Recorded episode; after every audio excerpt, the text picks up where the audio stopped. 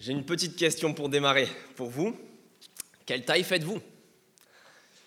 Moi, je me 1,66. Moi, c'est 1,86, mais j'ai un petit problème morphologique avec mes habits.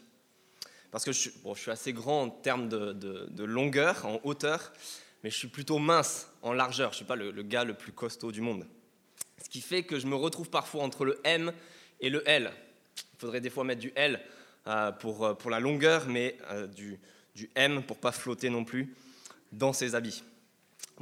J'avais besoin de vous livrer ce problème, mais assez parlé de moi. Ma question c'était quelle taille est-ce que vous faites vous? Et je suis conscient que poser cette question peut être très gênant. Est-ce que vous êtes plutôt dans du S, du M, du L, XL, voire triple XL Est-ce qu'on est plus ou moins à 40 pour les pantalons? Mais force est de constater que si ce sujet est tabou, en fait, s'il est assez gênant, on y pense tous. On y pense tous pour nous, on s'évalue, on se jauge et on se compare les uns aux autres. Ah, lui, fait du 38, moi, XL. J'avais un prof de kinésithérapie d'ailleurs, à mon école de kinésithérapie, qui était très fort pour ça, en hauteur. Il était prêt à estimer la taille de quelqu'un en le regardant à 1 ou 2 cm près et il se trompait, il se trompait jamais. Et on le fait pour tout en fait, on mesure on mesure un petit peu tout. On mesure même l'âge, on parle des vieux, ah, les, petits genoux, etc. On compare même les enfants, vous avez remarqué? Ma fille, euh, elle porte du 4 ans à même pas 2 ans et demi. Moi, mon enfant, il a marché avant, avant 9 mois, pas, ma fille. Et on va même mesurer les, les QI jusqu'à maintenant. Je ne sais pas si vous avez remarqué, mais c'est la mode des enfants précoces en ce moment parce qu'on mesure tout. On mesure tout et on se compare. Et c'est pareil dans le domaine de la foi on mesure notre taille, notre grandeur spirituelle. Qui est le meilleur chrétien? Qui est le plus ailé, le plus mature? Qui est chrétien depuis le plus longtemps? Et on, se jauge soi-même et puis on évalue aussi les autres. Et en fait, c'est ce qui arrive dans notre texte de ce matin. On est à la veille de la mort de Jésus-Christ, dans le dernier repas qu'il est en train de prendre avec ses disciples. Il vient d'annoncer, Jésus vient d'annoncer sa mort et il annonce la trahison de l'un de ses disciples. Et aussitôt, des questions surgissent dans le groupe. Verset 23, ils commencèrent à se demander les uns aux autres, on a vu ça la semaine dernière, lequel d'entre eux ferait cela, lequel d'entre eux va le trahir. Et verset 24, qui démarre notre texte, il y eut aussi une rivalité entre les disciples pour déterminer qui devait être considéré comme le plus grand parmi eux. Deux questions. Qui va trahir Jésus? Et puis, parmi ceux qui restent, qui c'est qui est le plus grand? Qui c'est qui est le plus grand? Et c'est des questions qui, je suis sûr, peuvent surgir parmi nous ce matin aussi. Qui va trahir Jésus? Qui ne, va, va, ne plus être chrétien dans quelques années? Qui va l'abandonner ou peut-être le fait déjà, mène une double vie. Et puis parmi les autres, parmi ceux qui sont chrétiens ou qui le resteront, qui est le plus grand? Qui est le meilleur? Qui c'est qui se donne le plus? Qui pêche le moins? Qui est le plus saint On se pose des questions, on se jauge, on se compare. Et je suis sûr qu'en en fait, ce matin, on peut se retrouver à n'importe quel endroit de ce tableau, du tableau euh, spirituel. Bien sûr, il y a les prétendants au titre, ceux qui jouent la première place, qui sont parmi les plus grands, mais il y a aussi les complexés. Les complexés, ceux qui vivent un peu le syndrome de l'imposteur, peut-être même à se demander si on est vraiment chrétien. Ceux qui ne savent pas trop où ils en sont. Et puis il y a aussi ceux qui jouent le milieu tableau. On n'est ni trop grand, ni trop petit. Au milieu, dans la moyenne, ça passe et on avance. On continue comme ça. Mais ce qui est bien, c'est que, où qu'on en soit, je ne sais pas quelle taille vous estimez euh, avoir, quelle taille vous vous donnerez vous-même ce matin, mais qui qu'on soit, Jésus, il nous invite tous, par le texte qu'on a vu, à la vraie grandeur spirituelle. Où qu'on en soit, Jésus nous invite à la vraie grandeur spirituelle. Et il le fait au travers de trois questions auxquelles il va répondre et qu'on va voir ce matin. Premièrement, quoi? C'est quoi cette grandeur, finalement, dont on parle? C'est quoi être grand? Deuxièmement, pourquoi? Pourquoi est-ce qu'on aurait tant besoin de grandeur? Et troisièmement, on va voir comment. Finalement, si on la veut, cette grandeur, comment est-ce qu'on va pouvoir l'atteindre? Et on commence par la première question, quoi? C'est quoi cette grandeur à laquelle Jésus nous invite ce matin? Alors il nous en donne le modèle en commençant par des mauvais exemples au verset 25. Il leur dit, les rois des nations dominent sur leur peuple, et ceux qui exercent le pouvoir se font appeler bienfaiteurs. Il y a deux problèmes dans ces mauvais exemples. premièrement, l'abus de pouvoir et la recherche d'admiration de la part d'autorité. Parce que Jésus ne condamne pas le fait d'avoir une certaine responsabilité, de l'autorité ou du pouvoir, mais il est en train de condamner son exercice de manière abusive, l'abus de pouvoir. Et on n'a pas besoin d'aller très loin pour se rendre compte que ça peut toucher différents, différents domaines, en fait un petit peu tout, un petit peu tous les domaines. Rien que ces, dernières semaines et même cette semaine, j'ai vu tellement de personnes qui dénonçaient cela dans plein de domaines, l'usage du 49.3 par le gouvernement, des, abus sexuels dans le cinéma, que ce soit à Hollywood ou dans le cinéma français avec l'affaire Polanski. Deux, policiers toulousains qui se sont fait attraper il y a quelques semaines parce qu'ils étaient pourris. Ils usaient de leur autorité euh, de manière malveillante.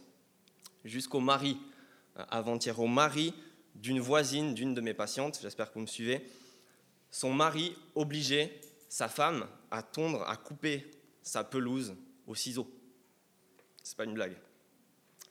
Et peut-être qu'on connaît cette autorité, cet abus de pouvoir, cette, cette autorité qui est mal exercée. Et en même temps, on observe de la part des mêmes autorités une recherche d'admiration. Jésus dit qu'ils se font appeler bienfaiteurs. Ils sont là pour se faire bien voir, se faire mousser, en recherche d'une gloire, d'une bonne image d'eux-mêmes, surtout parfois à l'approche d'élections, hein, pour avoir le plus de, de voix. Tout ce qu'il ne faut pas faire avec le mauvais exemple selon Jésus, c'est l'abus de pouvoir et la recherche d'admiration. Mais voici le modèle référence qui nous donne en termes de grandeur au verset 26. Que cela ne soit pas votre cas, mais que le plus grand parmi vous soit comme le plus jeune, et celui qui commande comme celui qui sert. La grandeur à laquelle il nous appelle, elle a deux caractéristiques, l'abaissement et le service que l'abaissement, que le plus grand soit comme le plus jeune. Le but, c'est pas de se mettre sur la pointe des pieds, de, de, bomber le torse et de lever les épaules pour se grandir, pour se mettre en avant, mais en fait, c'est plutôt de s'accroupir, de se baisser, comme pour rejoindre le plus jeune, un enfant. Surtout dans une société, à une époque où, où les enfants n'ont vraiment aucune considération, c'est vraiment euh, impressionnant. Et deuxièmement, que celui qui commande soit comme celui qui sert. Le service, l'abaissement et le service. Voilà la vraie grandeur selon Jésus. Ceux qui sont en train de servir les enfants en ce moment à côté ont tout compris. Surtout que ce modèle référence qu'il nous donne, en fait, il est incarné par un, un, top modèle, un modèle parfait si on veut, au verset 27. En effet, qui est le plus grand? Celui qui est à table ou celui qui sert? N'est-ce pas celui qui est à table? Et moi, cependant, je suis au milieu de vous comme celui qui sert. En Luc, ça fait un moment qu'on sait que Jésus est le plus grand, c'est lui le patron, il, a démontré à tellement d'égards, non seulement des disciples qui sont en train de le suivre, mais plus encore de l'humanité entière. Et pourtant, à ce moment-là, il ne met pas les pieds sous la table. Il n'est pas là pour se reposer, pour profiter, se faire servir, même après une journée de boulot, même dans son dernier repas avant sa mort. C'est lui en fait qui est en train de servir ses disciples. Et servir, c'est l'histoire de sa vie. Enfant, il disait qu'il devait s'occuper des affaires de son Père, de Dieu. Au chapitre 3, dès qu'il a, commencé son ministère, un terme qui veut dire ni plus ni moins service. Il a commencé son service et sa vie a été un service pour nous, pour l'humanité. Autrement dit, si on veut être grand à la hauteur de Jésus-Christ, du modèle qu'il nous présente, ben, il nous faut servir. Servir tout simplement comme lui l'a fait. C'est aussi simple cela. Ce n'est pas le moment de, juste profiter, de mettre les pieds sous la table, mais, mais plutôt de servir les autres pour leur bien, de les aimer, même si cela coûte parfois, même si c'est parfois difficile. Et servir, ça veut dire aussi qu'il faut savoir se baisser, pour être prêt à rejoindre les autres, mais aussi pour faire preuve d'humilité. Parce que le service, c'est un moyen très facile de se mettre en avant, de s'élever.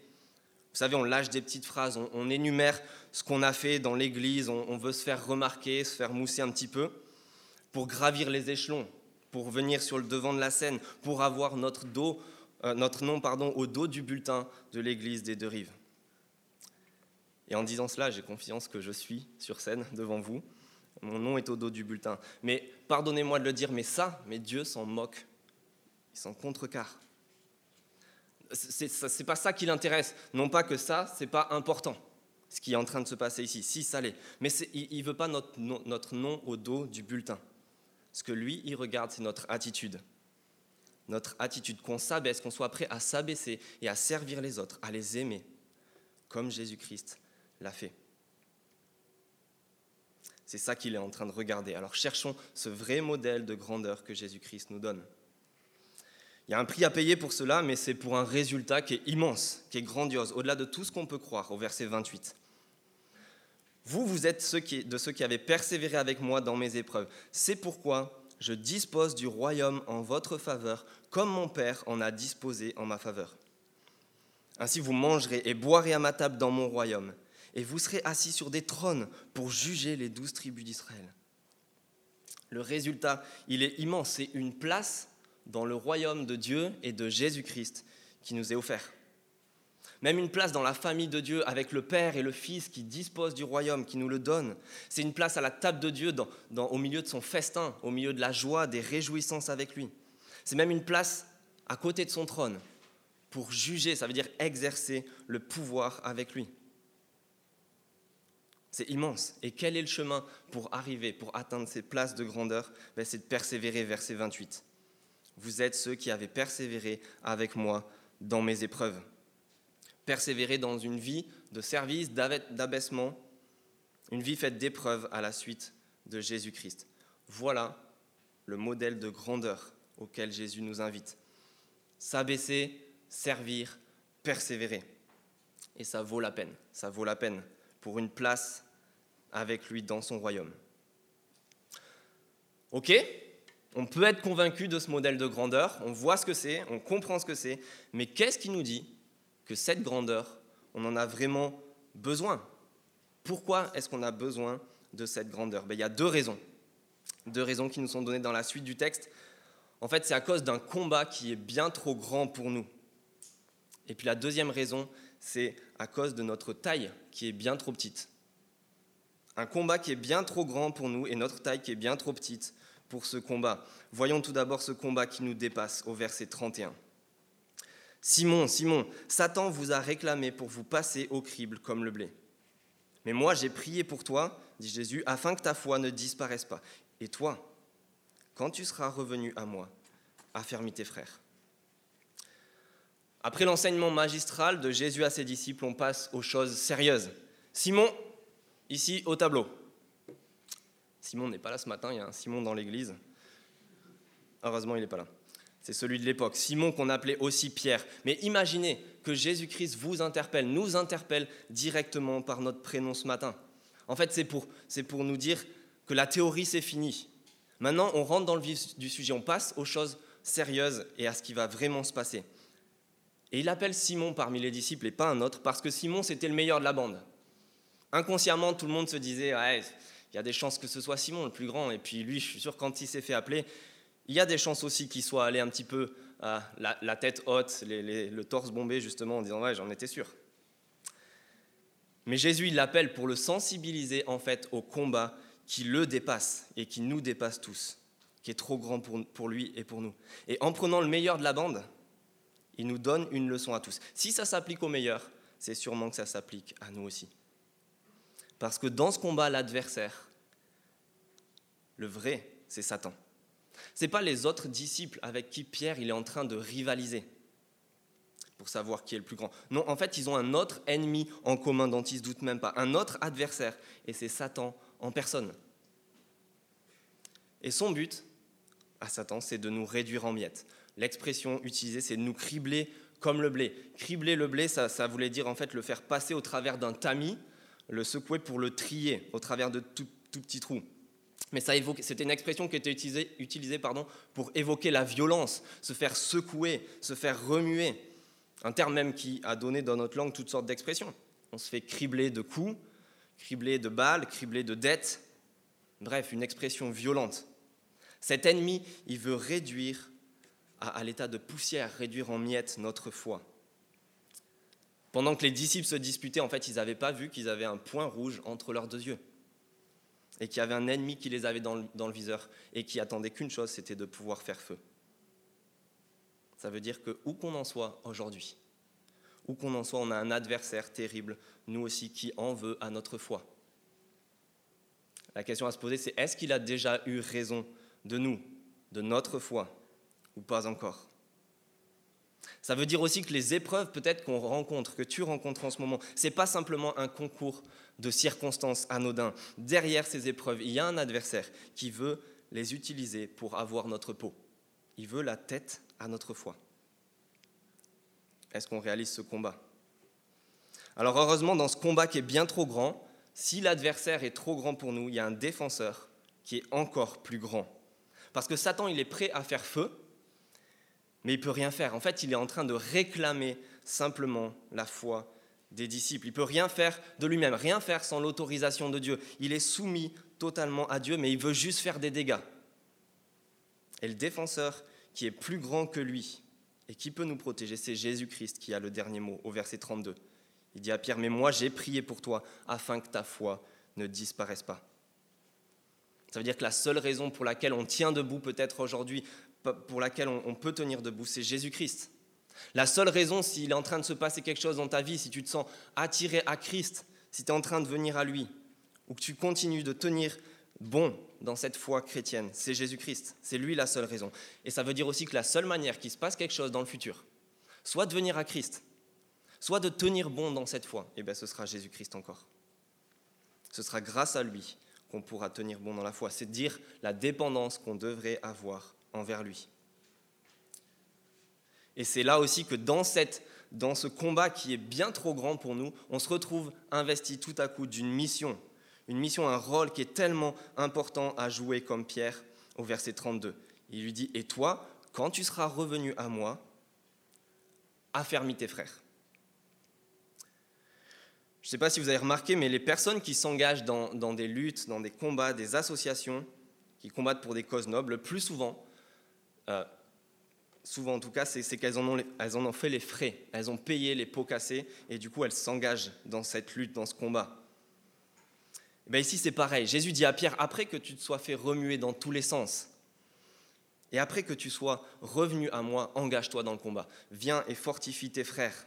Pas pour rivaliser avec eux, mais pour s'entraider, pour même s'entraîner. C'est le verbe fortifier qui est utilisé, se rendre fort, puissant, solide, les uns les autres. Et c'est là toute la vocation qu'on a en tant qu'Église, en tant que croyant. C'est pas de se tirer dans les pattes, mais de se tirer vers le haut, de se servir les uns les autres pour être de plus en plus forts, de plus en plus solides dans la foi. On peut juste se poser la question qui sont les personnes autour de nous qui font partie de cette famille de Jésus-Christ et dont Dieu nous a donné la charge? Peut-être une famille, peut-être des enfants, mais peut-être c'est aussi ton coloc, les gens de ton groupe EPS, les gens de ta rive. Ici, regardez autour de vous et vous savez maintenant votre service, vous savez le rôle que vous avez dans ce combat qui fait rage, se fortifier les uns les autres dans la foi. De quelle manière, avec quelle arme est-ce qu'on va combattre dans ce combat? Je suggère simplement qu'on s'appuie sur celui qui est le plus grand, Jésus-Christ, et qu'on utilise la même arme que lui a utilisée, la prière. Après ce combat qui est bien trop grand, auquel Jésus nous sensibilise, la deuxième raison qui montre notre besoin de grandeur, ben, c'est justement notre trop petite taille. Notre trop petite taille spirituelle, parce que regardez les prétentions de grandeur de Pierre au verset 33. Seigneur, lui dit Pierre, moi je suis prêt à aller en prison avec toi, et même jusqu'à la mort. Pierre, il est, il est chaud, il est en feu, il est en train de chanter Jésus, je te suivrai. On ne le chante pas dans cette église, mais je suis sûr que plein de gens le connaissent où il est encore en train de chanter Seigneur, tu, vois mon cœur, les mots ils sont trop petits pour dire combien je t'aime. Avec toi, c'est à la vie, à la mort, en prison, à la mort. Moi, j'y vais. Il est en train de faire une déclaration d'amour, mais un peu rapide, un peu légère. Peut-être même qu'il est en train de se voir comme le héros du groupe, en disant les autres là, oui, je sais pas trop, je sais pas trop pour eux. Mais, mais, mais moi j'ai compris, moi j'ai écouté ce que tu viens de dire, persévérer avec toi dans tes épreuves, euh, soi-même, porter sa croix. Les autres, je ne sais pas s'ils vont le faire, mais moi, moi, je suis là. Moi, je vais le faire. Moi, je viens. Combien de fois on s'est vu pareil, avec les mêmes prétentions de grandeur, au-dessus des autres, au-dessus du lot? Les autres, oui, ils sont chrétiens, mais moi, je vais leur montrer ce que c'est vraiment que d'aimer Christ. Vraiment renoncer à soi, vraiment faire des sacrifices. Je vais aimer Christ plus que les autres.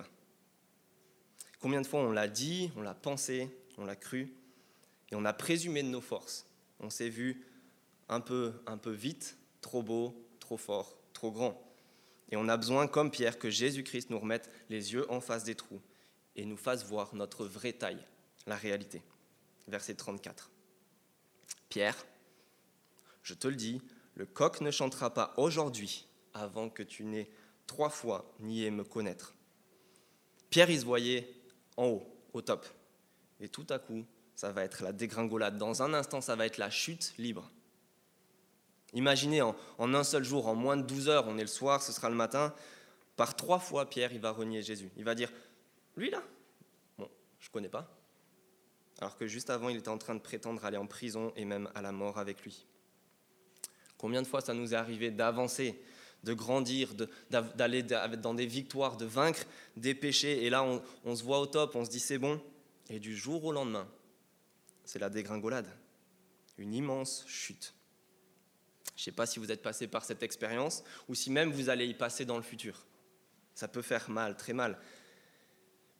Mais ce qui est magnifique ici, c'est que Jésus nous avertisse de cela à l'avance. En fait, il est en train d'avertir d'avance Pierre, non seulement de sa chute, mais aussi de sa protection, du fait que Jésus va le protéger et même de son futur rétablissement. C'est incroyable. Ça veut dire que nous aussi, on est avertis d'avance par ce texte. On est averti d'avance et on a le choix. Soit de continuer à se méprendre, à se prétendre être beau, grand, fort, naturellement, ou alors on voit la réalité en face.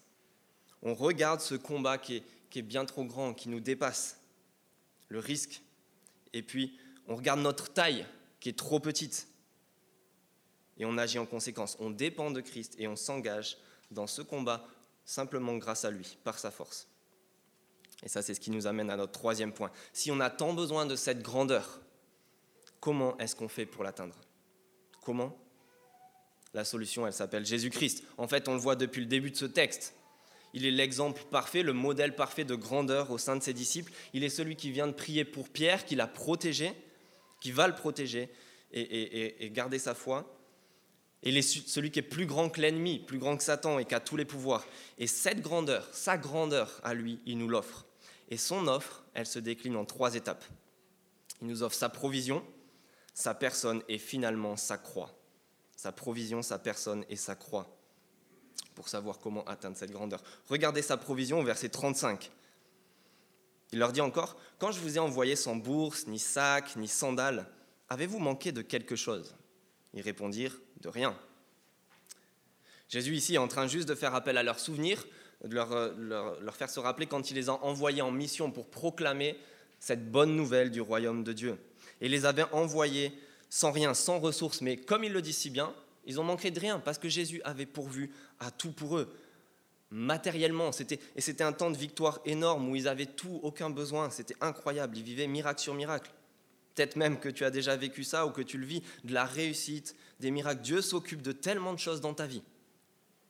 Mais Jésus ne s'arrête pas à cette provision matérielle. Il veut aller bien au-delà de cela, bien plus loin que cela. C'est pour ça qu'il passe de cette provision simplement matérielle à sa provision dans sa propre personne. Sa propre personne. Au verset 36, il leur dit, maintenant, au contraire, que celui qui a une bourse la prenne, que celui qui a un sac le prenne également, que celui qui n'a pas d'épée vendre son vêtement et en achète une. En effet, je vous le dis, il faut que s'accomplisse dans ma personne ce texte de l'Écriture. Il a été compté parmi les criminels.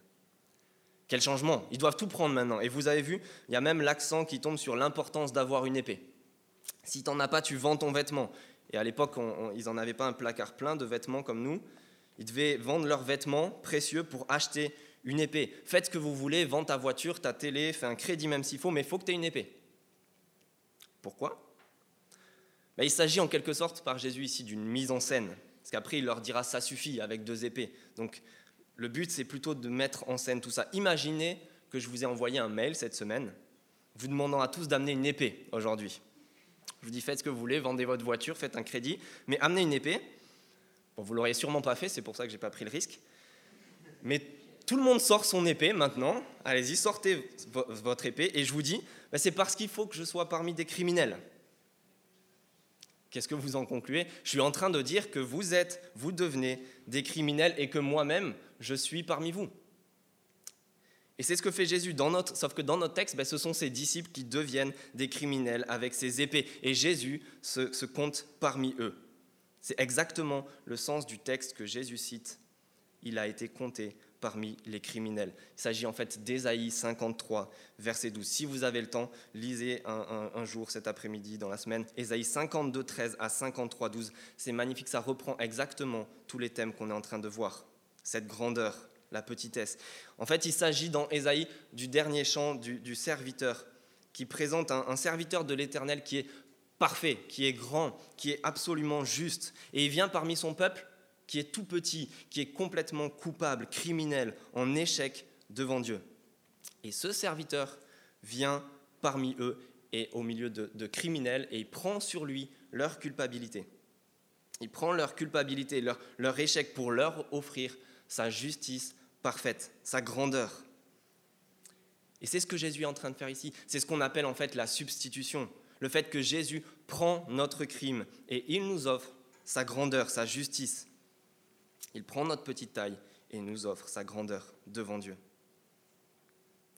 Alors il demeure juste une question, comment il fonctionne ce transfert entre Jésus et nous, entre sa grandeur, notre, notre petitesse? Mais C'est la dernière étape de ce qu'il veut nous montrer et c'est la croix. Fin du verset 37. Et ce qui me concerne est sur le point de se réaliser. Jésus est en train de pointer du doigt sa mort sur la croix qui va avoir lieu dans quelques instants.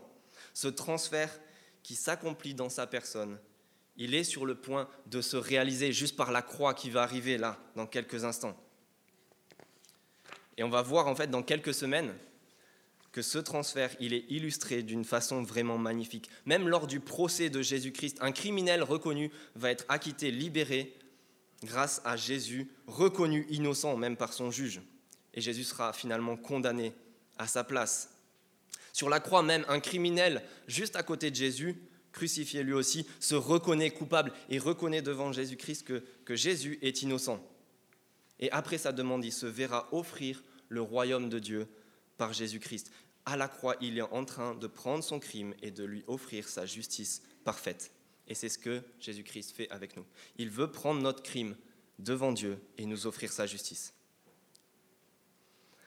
Ça veut dire que c'est possible ça veut dire qu'aujourd'hui, maintenant, c'est possible d'acquérir cette grandeur que Jésus-Christ nous offre à la place de notre petite taille. C'est plus une fatalité de, rester petit. Depuis sa mort, en fait, Jésus-Christ est, ressuscité, il est monté au ciel, il s'est assis à la droite de Dieu, d'où il règne.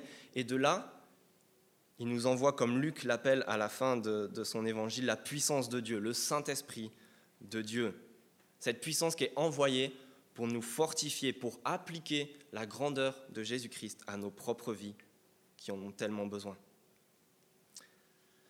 Voilà comment obtenir la grandeur à laquelle Dieu nous appelle, à laquelle Jésus-Christ nous appelle. Pas besoin d'aller à la salle de sport, prendre des protéines ou faire je ne sais quel entraînement, mais c'est plutôt de la grandeur de Jésus-Christ qu'on a vraiment besoin, celle qui nous offre à la croix et qui l'applique à nos vies par le don du Saint-Esprit. Ça veut dire qu'on a besoin tout simplement de réclamer cette grandeur par la prière, de la recevoir à genoux et d'en dépendre quotidiennement. Alors finalement, je ne sais pas quelle taille spirituelle vous vous seriez donné, quelle taille vous estimez faire aujourd'hui devant Dieu. Mais Dieu nous invite à avoir les yeux bien en face des trous, voir que naturellement, on est trop petit, combien on est, on est juste faible, vulnérable. La bonne nouvelle, c'est que lui, il a pourvu en une solution magnifique dans la personne de Jésus-Christ, lui qui est vraiment grand. À la croix, il prend notre crime et il nous offre sa justice parfaite. il nous l'offre même dès aujourd'hui, qui peut, elle peut être appliquée à nos vies par le moyen du Saint-Esprit. Et tout devient possible. Ça devient possible de répondre à l'appel qui nous a lancé au début du texte, l'appel de grandeur, de s'abaisser et de servir son Église l'Église de Jésus-Christ, les frères et sœurs, les personnes que vous voyez autour de vous, pour que tous ensemble nous persévérions dans la foi, quoi qu'il arrive, qu'on tienne bon, qu'on se serve humblement en s'abaissant les uns les autres, pour un jour se retrouver tous ensemble dans son royaume, assis avec lui à sa table, réjouis pour toujours. Je nous encourage tout simplement à dépendre de lui, de sa grandeur, toute cette semaine qui vient, pour pouvoir la vivre. Et je vous invite à la réclamer maintenant, dès maintenant par la prière.